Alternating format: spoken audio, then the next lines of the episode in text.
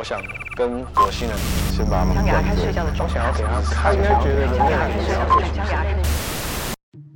杜利安·高登，在美国纽约从事雕塑和装置创作的艺术家杜利安·高登，经常打造出具有动力却没有明确移动目的的机械装置。他试图透过无机的物质表现有机感与自主性。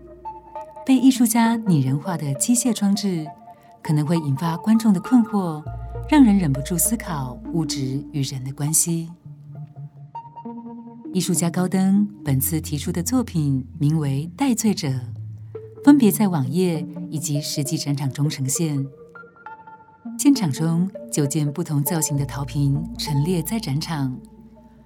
网页上除了展示陶瓶的图片外，更邀请观众在网页上进行投票，借此选出最丑的一件。得票数最高的陶瓶，也就是人们票选出最丑的陶瓶，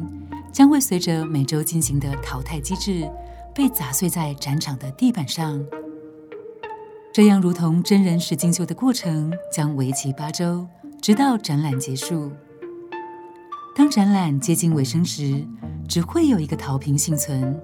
而被完整的保留下来，